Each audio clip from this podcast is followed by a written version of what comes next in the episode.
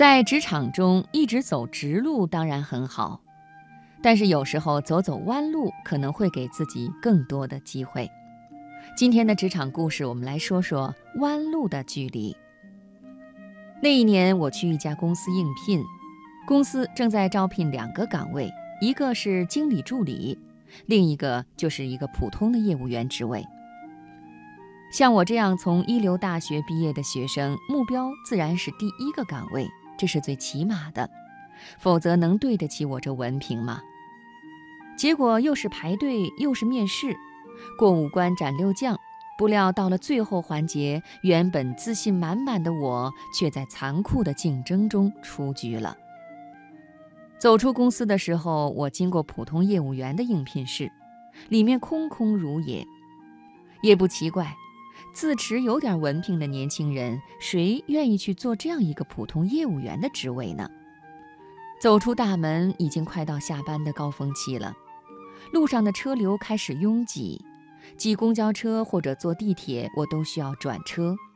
应聘失败的我，准备用打车回家来慰藉一下自己。碰巧这个时候有一辆出租车从一个小巷里驶出来，我忙伸手拦下。上车以后，我告诉司机要去怡园新村，司机没有马上开车，扭头问我：“那你想走最短的路，还是走最快的路啊？”我奇怪地问：“最短的路难道不是最快的路吗？”“当然不是，现在是车流高峰，最短的路也是最拥挤的路。如果遇上堵车，那可能得耗上一两个小时，所以我建议绕道走远路。”从体育场路过去，虽然远一点儿，但是能够快点到。哦，那我就说绕一下路吧。司机一踩油门往前驶去，街道两边的树木和店铺飞速往我的脑后奔去，但是我的心思却因司机的话展开了联想。很显然，经理助理这样一个岗位就是一条直路，是应聘者们的直接目标。也正因为如此，才有很多人挤到这条路上来，形成了激烈而残酷的竞争。我也是一心盯着这条直路的人，结果却失败了。那如果是这样子，普通业务员对我来说无疑就是一条弯路。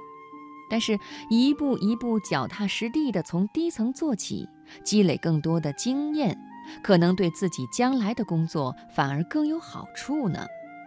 既然如此，我为什么不能绕个道，选择这条弯路呢？想到这里，我马上叫司机掉头，重新回到那家公司，走进了那个无人问津的普通业务员应聘室。十分钟以后，就被告知明天开始就可以正式上班了。就这样，我成了这家公司的一个普通业务员。经过一年的磨练以后，我被提拔为组长。第二年，我又被破格提拔为主任。五年以后的今天，我凭借着优秀的工作表现，成为了销售部的经理。话说，当初那个在应聘经理助理一职的时候脱颖而出的优胜者，现在依旧是经理助理，也就是我的助理。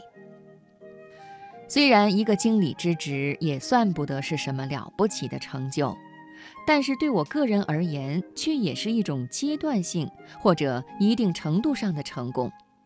假设当初没有选择应聘普通业务员这条弯路，当然或许我会在别处另有发展，但是我相信我一定不会在这家公司里面出现，更不会成为这家公司有史以来最年轻的销售部经理。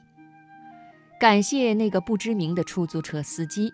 是他使我领略到，弯路的距离有时候反而是真正最近的距离。